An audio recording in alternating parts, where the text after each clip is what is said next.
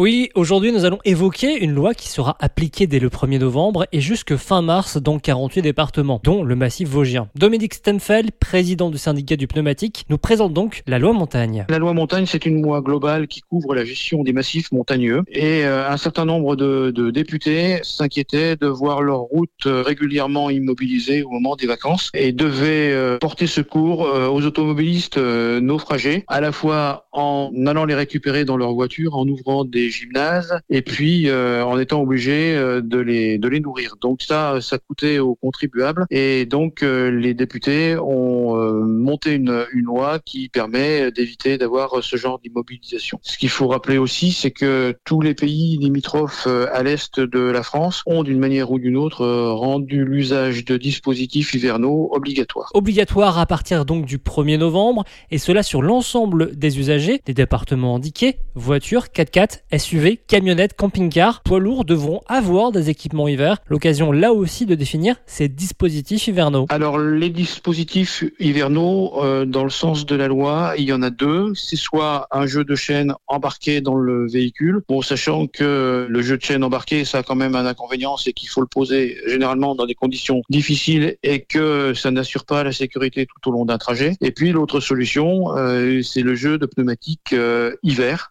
C'est un pneumatique euh, qui porte un, badge M plus S ou un picto avec une petite montagne contenant un flocon de, neige, sachant que ça peut être ou du pneu 4 saisons ou du pneu hiver, et sachant également qu'ils doivent impérativement être montés par 4. Montés par 4 et cela quelle que soit la motricité de votre véhicule pour éviter des pertes de contrôle. Enfin, pour vous expliquer la différence entre les pneus hiver et les pneus été, il y a pour cela deux points. Le premier point, c'est le dessin, le profil. Donc un pneumatique hiver, il est composé de pavés beaucoup plus gros et de gros canaux euh, qui permettent d'évacuer la, neige et d'une multitude de, lamelles. Il peut y en avoir jusqu'à 2000. Une lamelle, en fait, c'est une petite lame qui donne du grip sur chaussée euh, glissante. Et le deuxième élément, c'est la gomme, puisqu'en fait, la gomme d'un pneumatique euh, traditionnel durcit quand il fait froid, un peu à l'image d'une tablette de chewing-gum hein, qui devient cassante. Donc la composition chimique de la gomme est décalée de manière à lui permettre de conserver de l'adhérence par temps froid et même par temps très froid. Et suite à une décision gouvernementale qui a été prise cette semaine, un délai d'un an a été promulgué pour vous mettre en conformité, alors qu'au début il avait été question d'une amende de 135 euros